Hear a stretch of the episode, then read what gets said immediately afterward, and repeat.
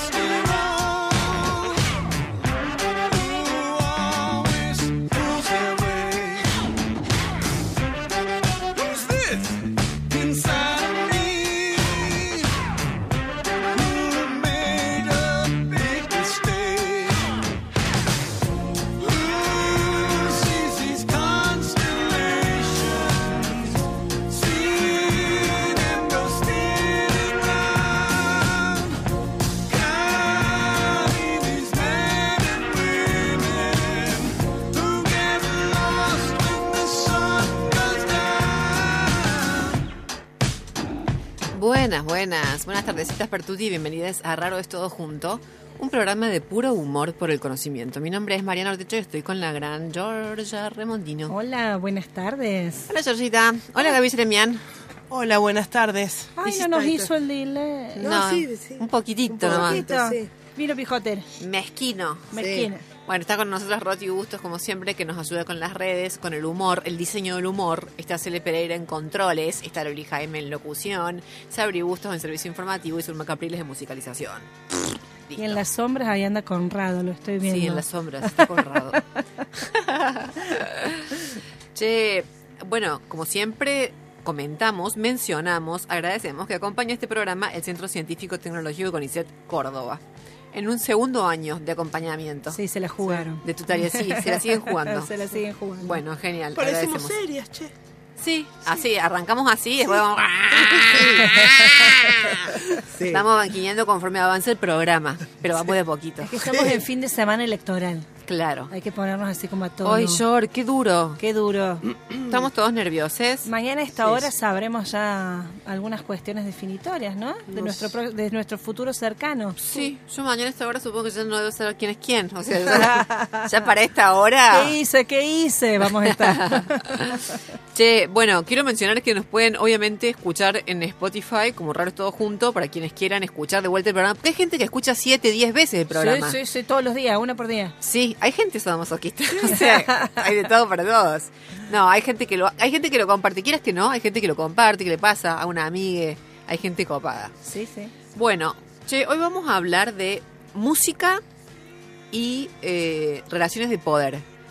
Música que acompaña procesos sociales, que acompaña la música, que acompaña procesos sociales, que acompaña la música, Claro. que acompaña procesos... Pegame, Gaby, pegame la espalda, pegame el seco. No es que está representando una relación dialéctica. tardío lo mío fue. Tenía miedo. No, no es que estás representando una relación dialéctica entre la música y su contexto, no, solo te quedaste tildada. Solo me quedé tildada. Sí, sí, Georgita. Bueno, eh, va a estar bueno porque vamos en realidad a analizar en la intro cinco temas de las últimas cinco décadas. Bien. Que, nos, que hemos elegido, bueno, obviamente desde un sesgo, nuestra Sí, arbitrariamente, hay que decirlo. Alta selección. No tanto como arbitraria, pero no, arbitrariamente no, un montón sí, eso. arbitraria. Sí. Admitámoslo. Sí, Es Pero- una, una buena selección musical, pero arbitraria. Pero arbitraria, me- arbitraria sí, pero bueno, a ver, a ver. Para, para pasarle la Dejemos- conducción a, a Gabriela, Sí. por favor, y arranquemos sé de nuevo. se Gaby, Gaby, dale, dale nomás. Dale nomás. Porque te discutimos todo. Estamos ¿Cómo- discutiendo, cómo es sí, estamos- aparte me ponen nerviosa y yo digo arbitraria sí, arbitraria Sí, no. arbitrario, sí es arbitrario, pero no tiene nada de malo. Eso es lo que estamos diciendo. Bueno, pero- Igualmente, si, está, si es arbitrario o no, lo va a decidir la audiencia cuando escuche los temas y nos puede mandar un mensaje. Pero yo lo que digo es tiene bien, sesgo, bien, tiene sesgo. gustó. ¿Tiene sesgo? Tiene sesgo, pero no es arbitrario. Arbitrario sería como, ah, bueno, está bien, es arbitrario, ahora lo entendí. Ahora lo entendiste. Dale, Sí. ¿Quieres salir afuera un ratito y Vol- volver? Volvemos en un ratito. Vamos a la tanda. Bueno, soy Bueno. lenta, no sean, no sean tan malas, che. Bueno, la audiencia nos puede mandar mensajes Sí. al 351 30 77 354 Bueno, o a nuestro Instagram arroba raro es todo junto. Perfecto. Y tiene que comentarnos si esto es arbitrario, la selección de música es arbitraria o no. Y también puede comentarnos o contarnos qué canción o música, ¿sí? Eh, caló en cada uno, sí, o sea, le pegó a uno, Sí, por decirlo sí, así, sí, sí, sí. como expresión de alguna situación de problemática social Sí, o de sí, denuncia. sí. o ¿Ves que de yo te apoyo y no te discuto? Sí, sí. De, de arbitrariedad, alguna situación de arbitrariedad. ¿Sí?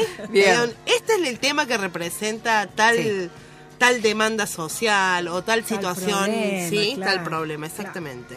Bien, perfecto. Bien. Y participan por los premios de nuestros amigos de siempre. Bien. ¿Qué premios tenemos hoy?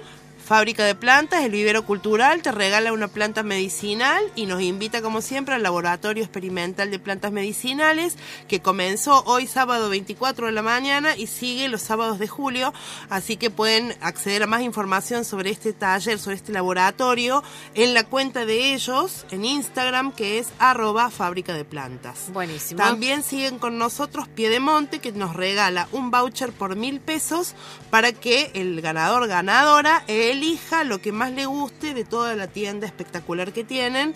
Encuentran a Piedemonte en arroba pie.d.monte, ¿sí? Y en Avenida Ticera 790. Bueno, perfecto. Buenísimo. Entonces, nos digan alguna canción bandera, digamos. Claro, buen buen título. Bien, Bien, está bien, bueno. sí, ¿eh? Sí, está la. Ay, Bien, mira. Te estás reconectando. Che, están exigentes, hijas de... o sea, me están exigiendo muchísimo, me siento muy exigida. No, no, no, vamos, vamos. Confiamos Bueno, en vos. nah. confiamos, sabemos que podés. Estoy acostumbrada a vuestra presión. bueno, vamos a arrancar, como les digo, este, este como esta revisión de las últimas cinco décadas a través de cinco canciones con eh, los años 80. ¿Sí? Hemos elegido Oh Mamá de Pablo Ruiz. No, Oh, mamá. Ella me ha dejado, oh mamá. ¿No lo conoces, Gaby? Sí, pero Ah. perfectamente podría ser emblemático de la Ahí está. Sí, emblemático. Esto sería arbitrario. Perdón, no, no es que quiero volver a discutir el punto, pero me queda una sangrita en el ojo. Esto sería arbitrario. ¿Eh? Sí. Y lo que queremos es algo que sea lucha social. Por Dios, no puedo sacarme de la retina su Ay, baile. ¿O no? Sí, aparte es re pegadizo. me dan ganas de hacerme el Nesquik, Aguante, Pablito. salirme los criollos. Esa infancia tontarrona y feliz Sí. que nos musicalizaba él también. Bueno, no, lamentablemente no tenemos tanta alegría y tanta, tanta azúcar, Sí. sí, como tiene este tema. Tanto Nesquik. No, no tenemos tanto, porque en realidad hemos elegido, eh, pensando en Uy, temas que acompañan... En los 80, a ver. Sí. Pensemos, que piense la audiencia. En Sí. los 80, ¿qué? No tanto un tema en realidad que acompañó una lucha, sino que me parece que retrató un momento de lucha silenciosa, de lucha muda. Bien. Estamos hablando de Los dinosaurios de Charlie García. Ah, bien ahí. Ah. Bien. Le gusta mucho a todo el mundo. Esta es la versión unplugged, Sobre igual. todo los que se grabó en los 90.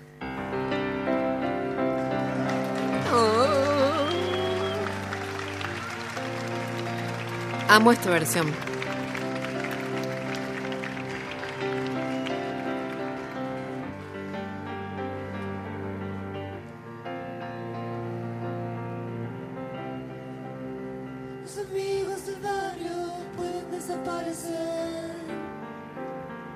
Vocecita de Pumer. María Gabriela de Pumer. Sí.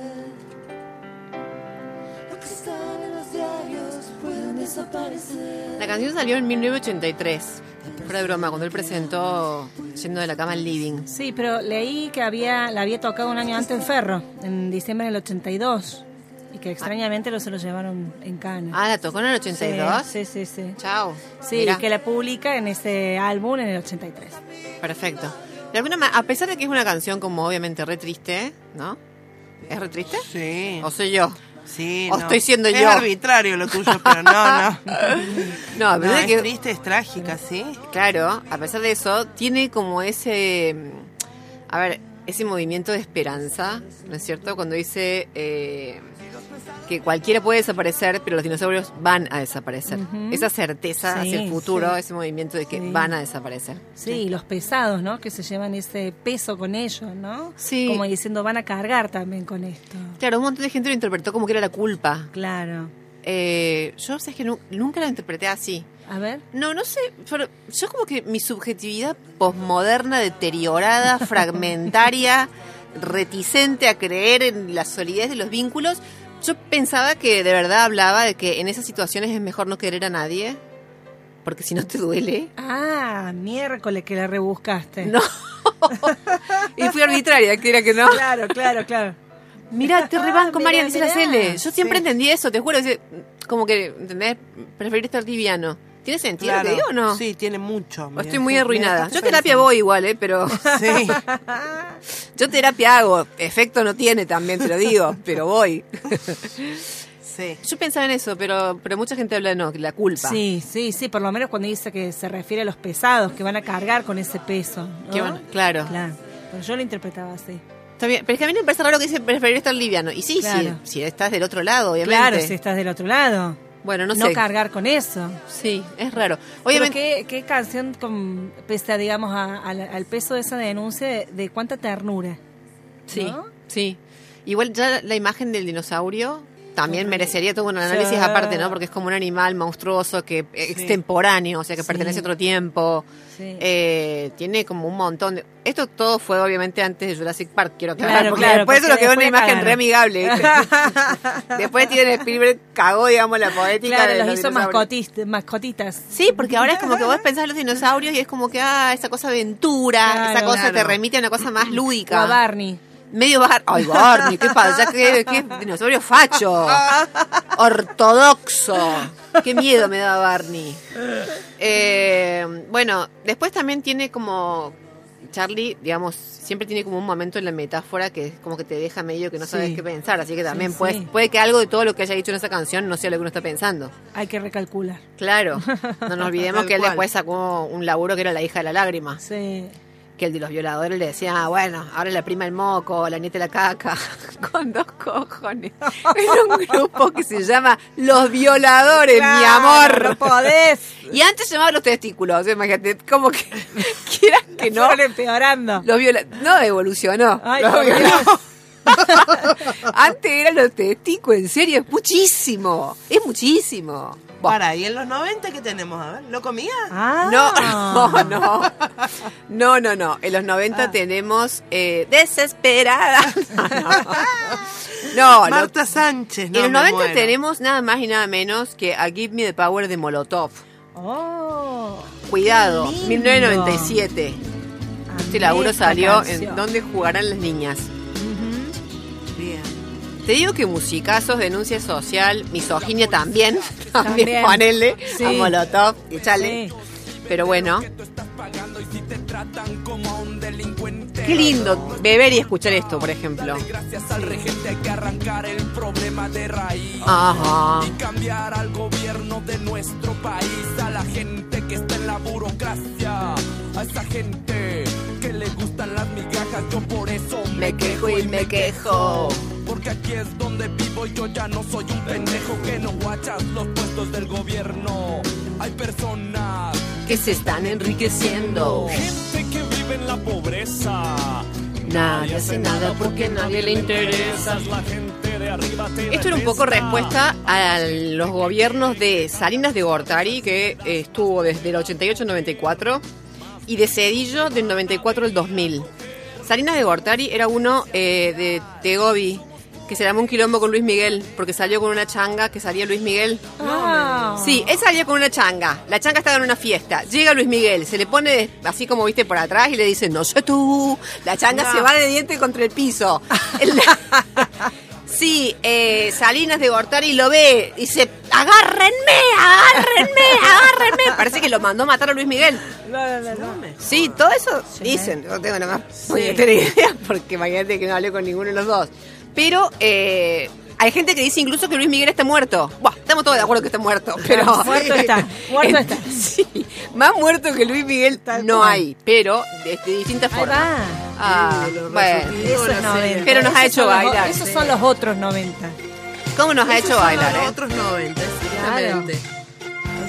Mira vos, ¿qué ¿cuánto puede la música? ¿Escuchás esto y vos ¿Cuánto decís, a mí la puede lucha social me chupa huevo? Voy a tomar sol, ¿viste cuando No, pero, es la, es la, la- como la el dilema de cada época, de cada década, ¿no? Como Sí. el pum, la fiesta, la joda, porque Siempre en los 90 un- estuvo asociado a eso. Sí. ¿No? La, la birra el champán, como es el champán y la pizza. Claro. Gaby. Y al mismo tiempo, este, la crítica desde la música a todo lo que estaba pasando. Es que fuera de broma, o sea, yo estaba diciendo esto de Salinas, de Gortari y Cedillo. Cedillo que no puedes tener ese apellido. No, claro. Cedillo. Ya o es sea, muy es como que incendiario. es muy incendiario. Cedillo el país. Claro. Lo rifé, refillo se tendría que llamar. ¿eh? Rifello.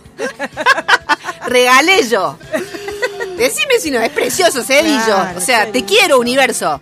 Bueno, Cedillo eh, y Gortari, Salinas de Gortari, la verdad, privatizaron todo. Hicieron lo que mierda que hicieron. Dieron pasos atrás con la reforma agraria que venía llevándose adelante en las últimas décadas en México, mediante la cual la gente, acá acaba de llegar nuestro invitado, en un ratito, ah, perdón, una digre- no es una digresión, en realidad el dato central. un paréntesis. Un paréntesis, Sí. es que en un ratito vamos a estar hablando en serio, vamos a estar analizando música en serio, Sí. ¿sí? Con Claudio Díaz, que es un investigador eh, dedicado, Dedicado a a esto, esto, sí, no al a la análisis. joda como nosotros, no, claro. al- en Sí. realidad yo no jodo, son ustedes dos las que están.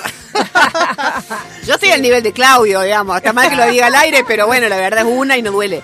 Eh, no, fuera de broma. Eh, Claudio hace análisis socio- sociosemiótico de la música, lo tuvimos con nosotros el año pasado Sí. y estuvo buenísimo. Hoy eh, tuvo la amabilidad de volver para ayudarnos a analizar Se esta, esta cuestión. Sí, pero bueno, decía, se dio mucho, muchos pasos atrás con lo de la cuestión de la reforma agraria, mediante la cual habían llegado a un punto en México en el que la gente eh, pedía tierra y la tenía. Imagínate, o sea, de verdad, no me drogué antes de hacer el programa, ¿eh? Estoy diciendo, no, de verdad. O sea, hasta el derecho a la tierra Sí. era efectivo. Sí. Era efectivo, parece como si fuera que estoy hablando de algo que sucedió, pero eso... Claro, Macondo. Claro, sí, exacto, exacto. Bueno, toda esta situación, digamos, de ajuste, de privatización, de reformas, o de contrarreformas más bien de los 90, eh, es lo que terminó obviamente con eh, el alzamiento Del del... claro, del movimiento zapatista. Que ya, del que ya conocemos la historia o no, porque en realidad nunca es suficiente. Viste que, digamos, todo lo que sucedió en Chiapas. Claro, y además parece como algo ligado a los 90, ¿no? Solo a los Solamente. 90. No, pero el No. levantamiento. Claro. Claro, no el movimiento, pero Claro. bueno, es como que es un ícono de esa época. Ah, como que terminó ahí. Claro, digamos, Sí. no es que sí, pero digo, parece, ¿no? Que la memoria fuera como el ícono de la época, de una década, De y una. ahí queda, ¿no? De una. Bueno, chicas, Bueno, pasemos al lo de 2000 Molotov. porque hasta No, acá Yo yo me no la reba. Molotov me encantó. Pero ya nomás así pasás. Mira que tanto hay Sí, para analizar. sí, pero No, mirá. mentira, no hay tanto. Si le das más poder al, mo- al poder, más duros te van a venir a coger. Tampoco, tampoco abrirte un campo semántico tan, Tan amplio, amplio. de metáfora, digamos. O sea, se hace entender bastante Sí, bien Molotov. ¿Y ese de fuimos potencia mundial? Eh, ah, no, eso no me lo preguntes a mí porque me sale la peruana. A ver, a ver, dale. ¿Cuándo fueron potencia? ahora? Bueno, claro. Pero Les peruca contra el pexica me pongo Claro, loca. claro. Pero bueno, así son, así son. Pero mirá. claro, ellos con- como que levantan este dicho, bueno, si fuimos potencia mundial, por lo tanto, si tenemos hambre es culpa nuestra.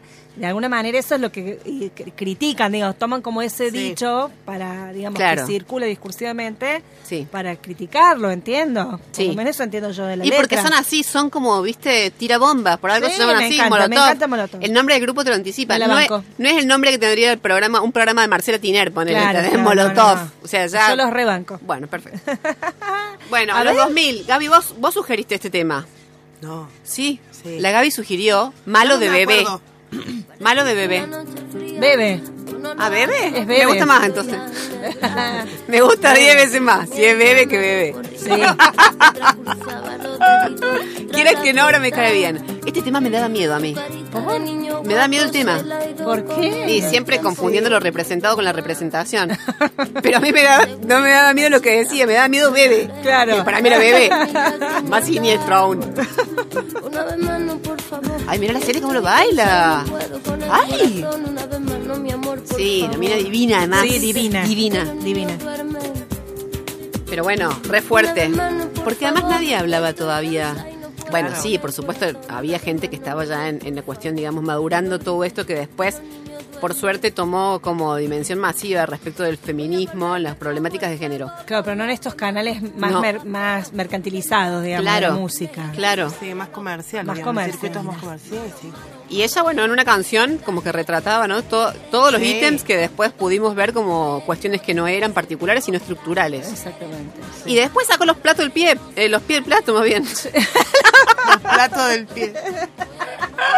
O sea, estaba haciendo malabares con los platos. Sí, ¿eh? eso quise decir, porque ella hacía malabares. No lo dije, pero ella hacía. Trabajaba en un circo, bebé. Claro. Sí. No, fuera de joda. O eh, sea, armó quilombo, no sabemos, digamos, si sacó los pies del plato. no, sí, lo dicen en las Bueno. entrevistas. Le ¿Sí? tienen, sí, la tienen hinchadas pelotas sí, las bueno, feministas. bueno, pero es una representación del feminismo. No Sí. sé, digamos, si sacó tanto los pies del plato.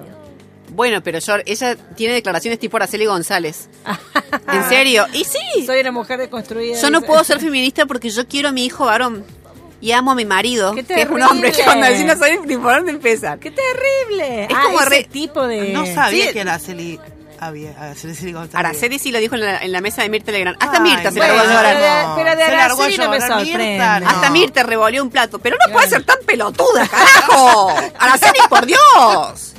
De Araceli. No nos sorprende, pero de esta cantante hubiéramos esperado otra cosa. Bueno, pero Claro, no, bueno, pero pongamos en contexto. ¿Qué pasó con Bebé? Eso en un día la mujer dijo, feliz día para todas las que sabemos que pelear no es salir a la calle y estar posteando pelotudeces. Más o menos dijo eso. Sí, sí, sí. Y después en muchas entrevistas no, dijo que, quería a los varones. mari- que quería a su marido y que... Y que lo mima cree- porque quiere. Y Sí. que, claro, y que le gusta mimarlo porque lo quiere. Ah, que le gusta mimarlo. Sí, una cosa así. ah, dale, ahora Sí. me calenté yo. Bueno, Ahora sí le voy a decir bebé. ahora sí es el bebé. Bueno, en fin. Che, este, después para el 2000, entre el 2010 y el 2020 elegimos a Miss Bolivia. Ah, sí. Bien Warrior. Sí. Bien Warrior. La bailamos como locas, ¿o no? Cele, ¿la bailabas? Dice, no, no lo bailaba. Pero lo baila ahora. Ahí va. Es cierto que cuando sonaba este tema vos te ibas a sentar. ¡Ay, qué imagen! ¿Qué feo, viste? Cuando... Yo a sentarme dice. ¡Qué temón! Mame, mame. Ah, ¿No te acordás de la canción? Sos muy pequeña. Claro. Ah, no. ¿Y qué más da si soy tortola como la negra cool? A mi manera. Mi gozadera bien warrior. Sonido que se baila en el barrio. Bueno, eh, también te digo que fue una magia lo que hizo Miss Bolivia. ¿En qué sentido? Porque ella dice, soy torta, yegua, Ah. negra, eh, queen del barrio, y, y nos ilusionamos todos los progres, ¿viste? Dijimos, vamos, Todo todas las reivindicaciones, las posiciones de subalternidad, Claro, de uno. clase, claro, de género, etnia racializada, vamos, mi Bolivia. Y después parece que no, que ella nada que ver. No, nada. Ella nada que ver. O sea, ni torta, ni yegua, ni negra, ni queen del barrio. Vos sabés. O sea, vos sabés que no. No era nada. Ella se casó con. Esto no, no tiene nada que ver con lo que estoy diciendo, pero quiero dar este dato. Se casó con un investigador con ISET. Ah, mira. Ella es psicóloga. Fuera de broma. Gaby, ¿qué te pasó? Además- te generé un problema. Ella es psicóloga. ¿Es psicóloga? Ella es psicóloga. Claro, y empezó a escribir después canciones y bueno, y todo este rollo después con el éxito y la música. Bueno, pero me parece que eso no le quita quizás como valor al- a, sus a, a ¿Lo de sus ser letras. psicóloga? No. Lo de ser psicóloga sí. No, lo de casarse con un investigador valor, con eso le ISET quita no. valor. Es más, yo lo tiré como para agradecer. No, de vuelta claro. al Centro Científico Tecnológico con ISET Córdoba. No, no. No, pero digo, el hecho de que ella por ahí no asuma ciertas identidades, pero que hable por ellas, digamos, me parece que esa reivindicación sigue siendo igual de valiosa. Mira, o sea, yo la verdad, si estoy en un chevoli y la ponen, la bailo feliz. Sí. Sí, pero me parece careta. También te lo digo. Ah, bueno, bueno. parece careta. Bueno, pero de eso hay un montón en, en la industria cultural. Y además los progres no nos interesan las causas reales, nos interesa básicamente la performance de las causas. De las causas. A los progres eso es lo que nos mueve. ¿Entendés? Entonces el juego es perfecto. Ella finge ser torta, Y yegua negra, queen del barrio, claro, vos sabés, claro. y nosotros fingimos, ¿entendés? Que, Qué grosa. claro, que también lo somos Claro. y que celebramos esas causas. Después nos vamos a dormir todos tranquilitos y no pasa nada. Mañana amanecemos. robados. hijo. Qué profundo, Mari, lo que Bueno, de sí, decir. re profundo, porque soy profunda. Sí. No, no, pero en ese sentido digo, es cierto. Es un lugar incómodo, pero es cierto, digamos, ¿no? sí. ¿No Digamos estás diciendo que somos caretas? ¿o qué te parece que bueno, pero es cierto. Nos está que- bardeando. No, si fuera de no- broma, con Luis Bolívar pasó eso. Todo el mundo empezó a decir, pero es re careta. Y la mina después empezó a dar data, digamos, de su vida. Sí, bueno, y eso nos pasa en todos los ámbitos. Claro. En el ámbito Sí. universitario, por Dios. Sí, sí. Claro. No, en el ámbito universitario no. Disculpa. No, Ay, era re. ahí pose no. Bueno, y para el 2020 en realidad elegimos Ah. una que es un año antes, porque somos así, nos- Claro, somos claro, ansiosas. Había que adelantarlo al muchacho. Entonces elegimos, obviamente, Canguro de Woz. Hoy no voy a salir, voy a quedarme en la nube donde nadie sube. No vengas a molestar, dicen que está todo mal. Bueno, yo te marqué bien acá y no te pienso ni mirar ciego. Vamos, repriman la mierda que tienen guardada en el pecho. Traigan y callen esto estar deshecho, parece siempre derecho. Cállenlo, cédenlo, que haga lo que quiera, pero sáquenlo. Y cállenlo, cédenlo, que haga lo que quiera, pero sáquenlo. Ey, háganme caso. Me re llama la atención que es como que yo siento que en este tema, más que retratar una escena social o roles sociales o relaciones de dominación, lo que se retrata es como un perfil psicológico. Viste, como una posición subjetiva. Todo lo que puede llegar a sentir una persona que tiene cero empatía. Ponele. ¿No te convencí, Gaby? No, sí está, perdón. Es Sí. que estaba leyendo los mensajes de la audiencia. Ah, bueno, Perdón, nada mensaje, leíste un mensaje a la audiencia. No, Alicia dice... hoy, ¿eh? la audiencia. eh, oh, Alicia dice, eh, sin duda, solo le pido a Dios de León Gieco. Sí. Oh, claro. Se me viene a la mente en primer lugar. Hola chicas, el violador ya se fue al tacho con otros dinos. Buenas tardes, Ramiro. Mira. Sí. Jaja, bebe menos. Está bueno, está bueno. No. Buenísimo. Nosotros estamos tomando en serio el análisis No, sociosemiótico qué de la precioso. música. ¿Quién dijo bebé Me menos? encanta, No, no, no. nos dejas tu No nombre. dice el nombre. No dice el nombre, que mande otro mensaje con el nombre. Claro, Por muy bueno, favor. Muy bueno. Bueno, en fin, en Pero el video de Woz... Woz, en algún punto sí, me parece que digamos la va sobre una actitud social, ¿no? De también denuncia Sí. el sistema policial, ¿no? El, el, digamos la Sí. la cuestión del gatillo fácil, digamos hay varias cuestiones ahí, pero sí hay como una psicologización de cómo vivimos esas escenas, esos momentos. Para mí sí, la canción esta de Woz es como que, no sé, da cuenta del triunfo de la psicología, te diré, como disciplina. Nada que ver con nada. No, no sé si tanto, no, No, sé si me tanto. re gusta, pero digo, es A mí fuerte. me encantó, me encantó, no la conocí. Aparte vos no es careta. No, no, no sé, no tengo No ni sé, idea. pero en el video de Creo esta no. canción parece Axel Kichilov cuando está. Para mí eso fue un error de, ¿vos sabés? fue un error de vestuario, porque para mí quiere hacer como una crítica, digamos, eh, para el otro lado, y no va que le han puesto unas tremendas patillas y parece Es Axel. Sí, de Pero eso, pero eso es porque, porque contrataron mal, ¿entendés? Al que hace el vestuario. Sí, sí, sí, Hay que no. darle de hostias. Pero, Pero sí, sí, parece, lo, lo tenés que ver, parece la primera escena de Kichilov. nada que ver. Y Bien, bueno, no no. sé, habrá que leer ahí entre líneas.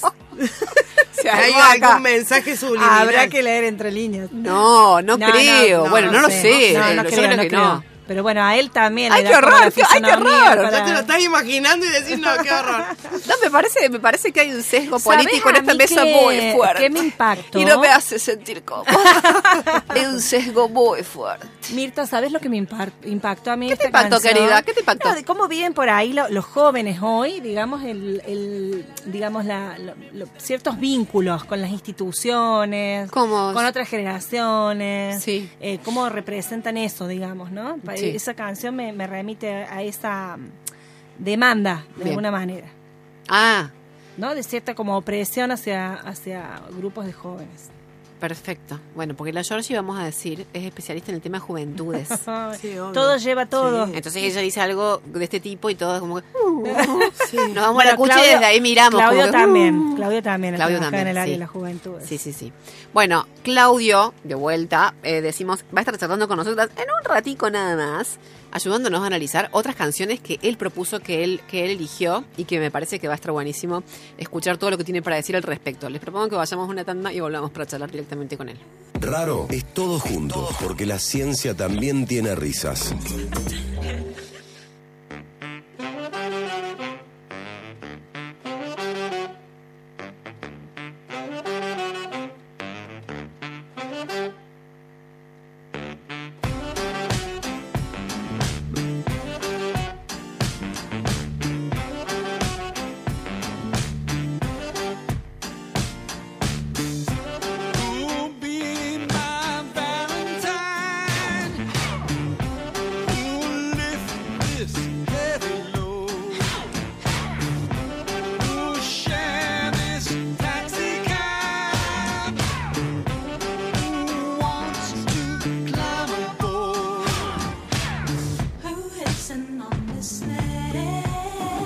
Bueno, seguimos en este raro todo junto, hablando hoy de luchas sociales, música, afectando las luchas sociales, afectando la música, afectando las luchas sociales, afectando la música. Basta de dialécticas, Mariana, basta. Bueno, Yor, vamos a hablar con Claudio Díaz. Así es, Claudio Díaz es magíster en sociosemiótica y doctor en letras por nuestra universidad, profesor de la Facultad de Filosofía y Humanidades, fue director del CIFI, director de la Escuela de, Le- de Letras y se ha abocado al estudio de la música popular desde una perspectiva, como decíamos recién, sociodiscursiva.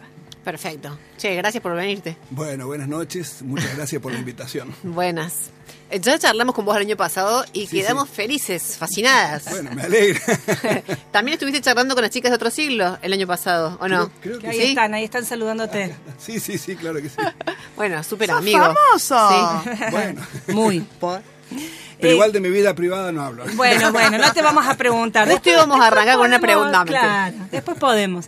Eh, Claudio, lo primero que te queríamos preguntar, porque decimos que vos estudiás la música popular, es cómo se define qué es la música popular. Bueno, nosotros nos manejamos con una definición eh, muy técnica porque es, es tanto lo que se puede discutir sobre qué es lo popular y qué no es lo popular que uno se mete en, unos vericuetos terribles. Entonces, como para simplificar y no, no enroscarnos mucho, nosotros entendemos por música popular toda esta música que es grabada, que se hace en, en, digamos, en relación simbiótica con la industria cultural y que es masiva, modernizante o que tiene al menos la vocación de ser masiva. Para distinguirla de las músicas de tradición oral que estudiaban los folclorólogos antes, que se mantienen en comunidades por fuera de la modernidad, digamos, Perfecto. y para distinguirla de la música de tradición académica, escrita con partitura y que se toca en los teatros. Entonces, todo lo que no es ninguna de esas dos es Ah, música bien, popular. bien, bien, bien, bien. Es una definición que viene de, de la línea de los estudios culturales este, ingleses, porque descubrieron en un momento que había en la musicología, había quienes estudiaban mucho, la musicología se dedicaba a estudiar la música académica, y los antropólogos y los folclorólogos estudiaban Claro, a estudiar claro, esas la músicas mu- étnicas, claro. y la música que, estudia- que escuchamos todos no la estudiaba nadie. Claro. Entonces ahí se creó la línea de investigación sobre música popular. Que esa música más ordinaria, de alguna manera, que Es- nos conecta desde Es la lo que común. suena en la radio, la que está en Spotify, la que, la, la que fue, digamos, desde el mediado del siglo XX en adelante, es la que forma la banda sonora de nuestras vidas. Bien, Claro. Eso sería la música popular. bien. La que cala hondo, la que va también tramando como muchas relaciones, porque al ser masiva, Claro, exactamente. Creo que esa es una de las... la- Las cosas cambiaron, digamos, en relación de la música popular, cuando empezó a circular la música a través de grabaciones. O sea, porque antes se podía hacer esa distinción Claro. de música de tradición escrita, la que se escribía en partitura y se enseñaba en academias, sí. y la música popular de tradición oral, que los músicos aprendían pasándose los datos de uno a otro y circulaba oralmente. Pero de que la música se empezó a grabar y empezó a circular principalmente en grabaciones, las cosas cambiaron, porque es la forma como principalmente consumimos la música. Claro, claro, accedemos masivamente, digamos. De una. Y a Bien. partir de eso, digamos, su relevancia o su incidencia en esto de, de producir sentidos, ¿no es cierto? Sí, sí, claro. Eh, a mí me parece que, que justamente desde que empezó a hacer eso y, y la música empezó a formar parte de nuestras vidas cotidianamente, eh, empezó a incidir muchísimo la música popular en la conformación de identidades, en la circulación de los afectos. Claro. ¿no? Uno hasta podría decir, nuestra educación sentimental sí, viene de la sí, música sí. popular. Aprendemos Sí. cómo se ama, cómo se es amigo, cómo se ama la patria y todo escuchando canciones. ¿no? Claro, Principalmente. Por supuesto, también viendo películas, series de televisión y todas esas cosas. Pero la música está presente incluso en las películas, incluso en las series de televisión. Claro, y esa es data que viene en general, viaja de forma inconsciente. Bueno. la recibimos de forma inconsciente. Quiero decir, en general uno no escucha estos temas y se pone a analizar, Sí, claro. ¿viste? Lo, lo que pasa es que cuando uno se pone a trabajar en la recepción, cómo la gente, Sí. qué hace la gente con la música, eh, resulta que esa distinción entre lo que es consciente, analizado, yo, y lo que es inconsciente no es tan nítida, ¿no? Ajá. Hay como como una especie de continuidad entre una cosa y la otra, y uno muchas veces ha aprendido cosas de tanto escucharla y un día se pone a pensarla y se da cuenta que ya la sabe, y viste, no, no es tan, no es tan, tan claramente distinguible, ¿no? No es, no es- Bien. no es que sea una especie de, de, de- de mecanismo de transmisión ideológica subconsciente, sino que forma parte de los discursos de la vida cotidiana. ¿no? Claro. Eh, Pero puede ser que sea un formato que tenga como más permeabilidad, puede ser por el hecho de que uno, digamos, se expone de otra manera. claro, y sabe- sabes que tiene que, eh, digamos, ustedes decían que me dedico a la sociosemiótica, es tan feo decirle a la gente esas cosas. No te van a querer mal, más. No me van a querer más. Pero desde el punto de vista semiótica, la semiótica es la, es la ciencia que se ocupa de la significación, cómo funcionan los signos, ¿no? Desde el punto de vista semiótico, la música popular es interesante porque confluyen varios códigos, por eso pega tanto. ¿no? Claro. Porque lo sonoro tiene su propia dimensión, la sonoridad mueve afectivamente cosas que están más allá de, de las palabras, ¿no es cierto? Pero habitualmente la música popular son canciones, o sea que esa música viene con palabras también, ¿no? Y además hay algo que se le ha dado mucha importancia recientemente, que es la performance, es decir, la interpretación que hacen los artistas, ¿no? Por eso nosotros por ahí escuchamos una canción cantada por un artista y no nos dice nada. Y después escuchamos la misma canción interpretada por otro artista, con otra forma de cantar, con otra forma de poner la voz, y de golpe Sí, nos, nos- sí, sí. nos llama la atención, ¿no? Y hay algunos intérpretes, para mí uno de los grandes en ese sentido es Sandro, por ejemplo, en la, en la música melódica argentina, que uno escucha las mismas canciones cantadas por otro y no son nada. Pero cantadas por Sandro, el tipo te las dramatizaba, te las actuaba, ¿no? Y todo eso, digamos, eh, emotivamente, moviliza. Claro. Entonces, muchas veces lo, que- lo que te emociona más es la forma de cantar. Otro que a mí me gustaba mucho por eso era Leonardo Fabio. Ah, mira. Tipo, te- quiero aprender de memoria. Te, te tiraba eso y después vos escuchás la, la canción sola, sin Leonardo Fabio. Y la letra decís, pero qué pava que es esta canción. Pero cantada por él, no. De Claro. una. Todo eso se conjuga y por eso entra tanto emocionalmente, ¿no? Claro, claro, mueve otras fibras, digamos. De una. Vos habías hecho una selección de algunos temas que nos querías compartir. Claro, porque, A ver. porque una de las cosas que, que nosotros trabajamos mucho cuando estudiamos la música es justamente pues, esta capacidad de movilizar afectivamente que tiene la música, es muy importante en los procesos de construcción de identidades colectivas. ¿no? Y yo escuchaba algunas de las músicas que habían seleccionado ustedes este, antes y pensaba, bueno, eh, Los dinosaurios, la de, la de Charlie García, casi que no se puede entender del todo la canción si uno no tiene en cuenta toda la construcción identitaria que, que giró alrededor del rock nacional en la época de la dictadura. Claro. ¿no? Entonces, para, los, para los- los que tenemos esa edad y vivimos esa, po- esa época, buena parte de nuestra identidad colectiva se construyó alrededor del rock. Pero, asimismo, otras músicas construyen otros tipos de identidades. Y yo la selección que les propuse era para mostrar un poquito eso, cómo se pueden construir identidades de muy diferente naturaleza, Ajá. que se expresan y se articulan y se terminan de, de dar forma alrededor de la música. ¿no? A ver. Buenísimo. bien, bien. Arranquemos por ¿Quieren bajarme de damas gratis? Eso. A ver, escuchemos un poquito.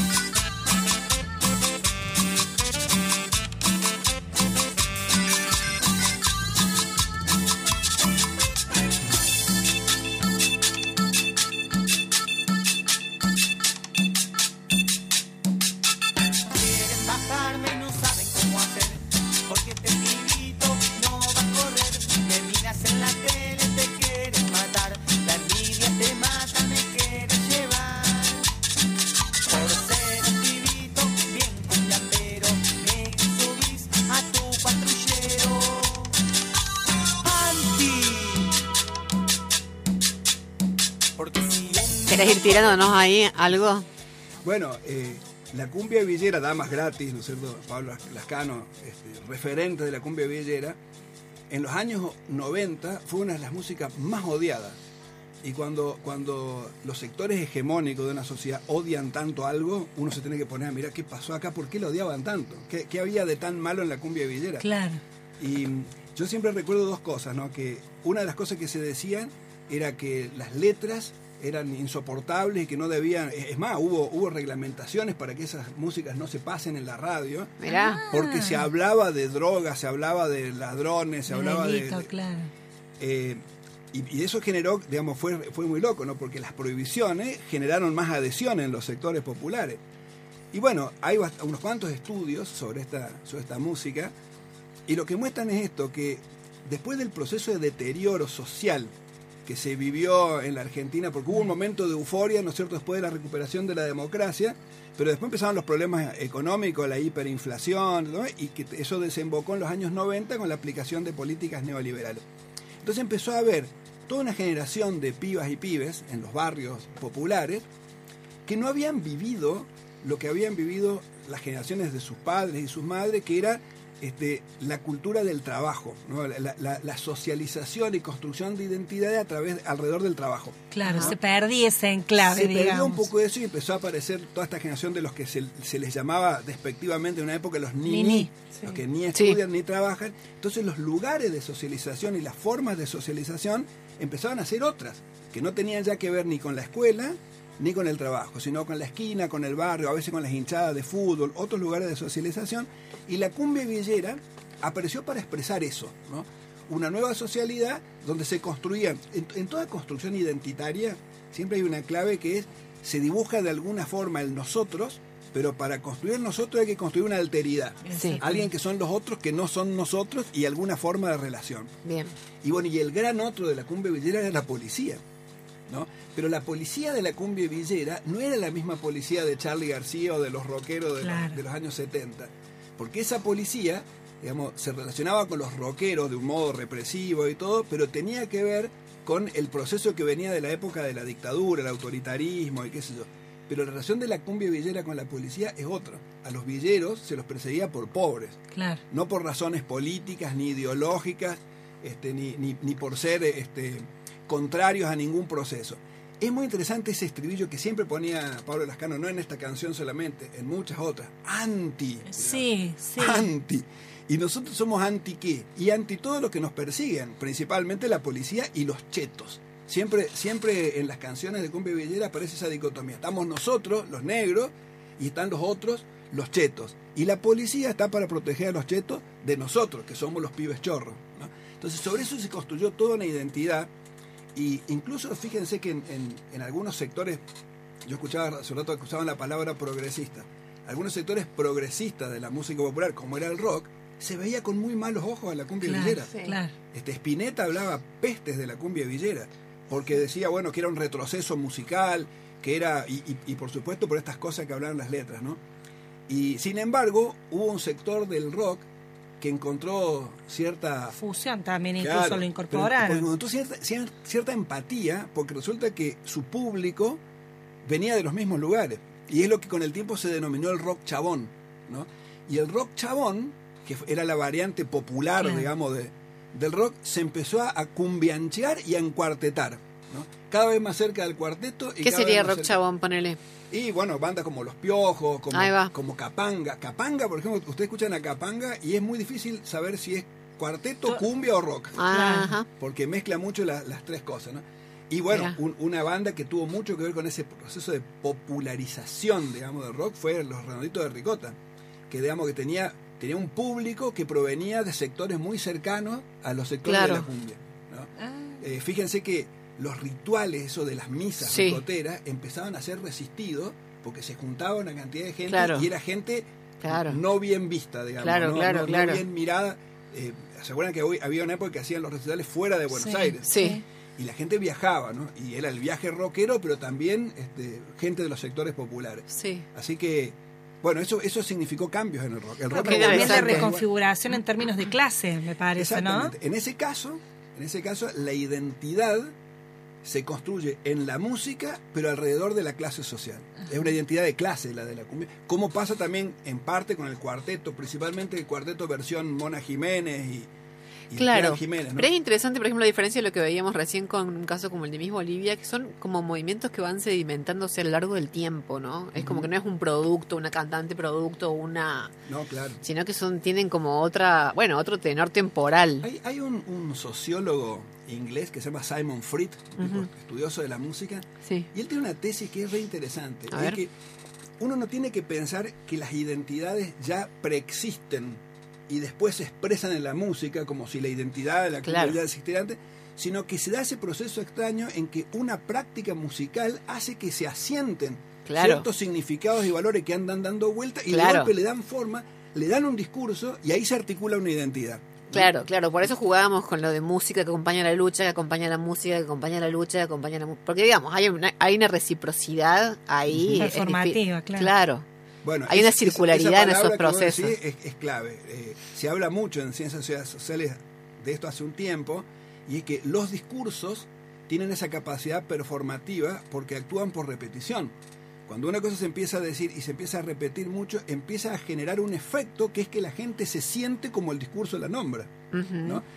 Vieron, Eh, eh, con el tema de, de la música romántica, sentimental, es muy fuerte eso, porque vieron cuántas canciones y películas y, y series de televisión y todo hay que hablan del amor y, y ciertos ciertas sensaciones físicas que acompañan al era- el, el Claro, enamoramiento claro. las famosas mariposas en la panza ¿no? Claro. bueno eso se ha dicho ¿Qué eso tanto qué sería? ¿Ganas de vomitar? Yo creo ¿O que no? puede ser perfectamente Nervios. no pero le digo se dice tanto dice- no, esas no son en la panza, perdóname. Esas no son ni mariposas ni en la panza, Hani. No, bueno, pero sí. Bueno, lo mismo, ¿no? Ese tipo de melodías y ese tipo de Sí. instrumentación remiten a ese mundo sentimental, ¿no? Pero entonces se repite tanto que después te entra a pasar que vos empezás a, a- a Sí. sentir eso que, que dice que tenés que sentir. Claro. O a representarlo de esta manera, aunque más no fuera. O te haces la idea de que lo Que sentís. Necesitas sentirlo para creer Saber que que estás está enamorado. claro, ¿no? claro, Claro, claro. Bueno, che, nos quedan cinco minutos. No quiero que dejemos de ir al segundo, al segundo tema que nos sugeriste, que es Olvídeme y pega la vuelta. La pero versión Karina. versión de Karina. Ay, a ver. Dejé este tema para lo último. Ver, ¿Por qué mamá? Esta era la parte que yo creo que era el tema que más le gustaba, porque mamá se ponía loca con este tema. Pero loca, chiflada. Y la imitaba. Y a veces se olvidaba que la estábamos mirando. Y es verdad. Y mamá actuaba y, y- y encima le salía la voz igual. Le salía igual. Y el tema es muy conocido, me gusta mucho también. Y es el último que elegí, de los que hacías vos. Decía así.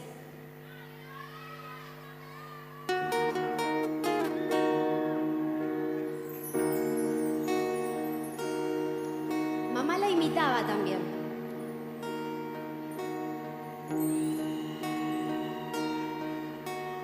Hace dos años un día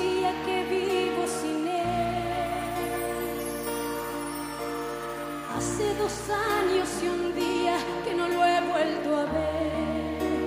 Y aunque no he sido feliz, aprendí a vivir sin su amor. Pero al ir olvidando, de pronto una noche volvió. ¿Quién es? Soy yo Que vienes a buscar. aquí Ya es tarde. Porque Porque ahora soy yo la que quiere estar sin ti. Por eso ven, olvida mi nombre, mi cara, mi cuerpo. ¿Mi cuerpo no? A mi cuerpo recuérdalo. Claro. ¿Qué, no- qué nos vas a decir de esto? iba con el paquete también.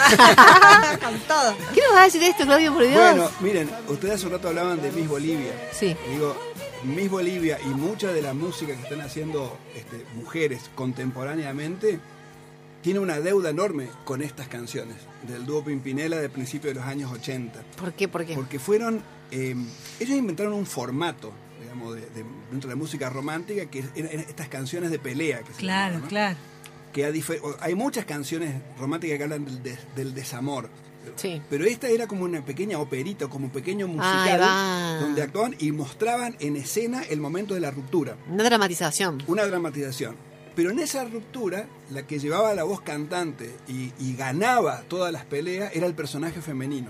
¿no? Y estamos hablando de 1982, 1983, claro, mucho. hasta el 87, hasta los 90. Claro. Entonces, ¿qué estaba pasando? Según lo que nosotros estuvimos estudiando, estaba ocurriendo un cambio en la sensibilidad que ya venía de esa época, pero que no se notaba tanto, porque tenía que ver con las demandas de democratización, pero como se estaba saliendo de la dictadura, todo lo que se pensaba en función de las demandas de democratización tenían que ver con la institucionalidad, con el tema de los militares, con los partidos políticos, y esto quedaba como, Claro. como por detrás, ¿no? Pero acá también había una demanda de democratización muy grande, que era la democratización de las relaciones de género. ¿no? Y fíjense un detalle notable. El gran éxito de estas canciones de Pimpilera, yo, yo le- les pedí esa versión, Sí. porque a mí me llama mucho la atención esa versión, es de 2014. Karina la Princesita en 2014 en un concierto en el Luna Park con 20.000 chicas, no sé cuánta gente entra en el Luna Park, pero todas chicas de la edad de ellos, o sea, entre 20 y 30 y 30 pico, años, claro. cantando de esa forma, como ustedes la escuchaban, esa canción que es de 1982. Sí, Claro. ¿cómo puede ser que dos generaciones después, porque pasaron dos generaciones desde Sí. entonces a ahora, las chicas siguen cantando con el mismo sentimiento esa canción? Claro. Según nuestra interpretación, es porque hay algo que todavía sigue siendo una demanda de democratización ahí, y esto Claro. vendría a ser como la abuela de todas las canciones este, que plantean la desigualdad de género. ¿no? Claro. Y acá, por supuesto, acá no era que se cuestionaba el matrimonio, No. ni ninguna de esas cosas. Lo que se cuestionaba era, digamos, la situación eh, Dispar, desigual, claro. desigual de los varones y las Claro. mujeres en ese contrato, los permisos que los varones tenían y que las mujeres no. Que además como que se destacaba, se lucía más por la cara de zapallo que tenía él, el de Pimpinela. Bueno. Eh, que es más- es más injusto, vos decís, si todavía fuera un capo, pero ese zapallón. No. Ustedes se van a sorprender, pero el que componía las canciones era, Era, Joaquín. era él. Sí, Era Ah. un tipo muy atento a lo que pasaba, ¿no? Sí, Y, eh, sí, disimulado bien, ¿eh? Nosotros hemos, sí, sí, sí, sí, sí. Nosotros hemos entrevistado a algunos de los músicos que trabajaron con él. Ah, mira. que fue el, el director musical durante mucho tiempo. Mirá, Y nos decía que Joaquín era un tipo que se pasaba todo el tiempo con los diarios en la mano viendo lo que estaba pasando. Y Epa. las canciones que componía las componía en función de eso, Retratar un espíritu de época. Claro, pero Mirá cuando- vos, quién lo no te gusta la palabra sociosemiótica, pero era, era una máquina sociosemiótica, Joaquín. Bueno, pero, claro, Ay, sí. él, él no lo sabía. Él no lo sabía, pero lo era. Claro, ocurre que em, cuando él cuando hicieron esta canción, fue tal el éxito que tuvieron que empezó a hacer otras que se parecían, ¿no? Y cada una era un exitazo. Claro. A esa, una estúpida más, qué sé yo. Hasta que llegó un punto que hubo un tipo en el, del público que vino y le planteó, che, pero ¿cuándo va a ser una canción donde gane el varón? Porque está bien todo esto de la pelea, pero siempre ganan las mujeres. Entonces hizo una canción de pelea donde ganaba el varón, que se llama Ahora me toca a mí. Ah. Y después dice en una entrevista, fue el disco menos vendido en toda Sí, la no, no lo vamos a escuchar eso. Claro. Eso no lo vamos a escuchar. Ni a punta de pistola, verá. Menos hoy, menos hoy. Bueno, no, no puedo creer. Si nos hicieron los ocho y no llegamos al último. Queda una. Bueno, un toquecito. No- nos queda para otro día. Bueno, Sí, nos queda para otro día. además. Esto te compromete a tener que volver, Claudio. Va a tener que ser así. Total vivo cerca, vivo cerca. Claro.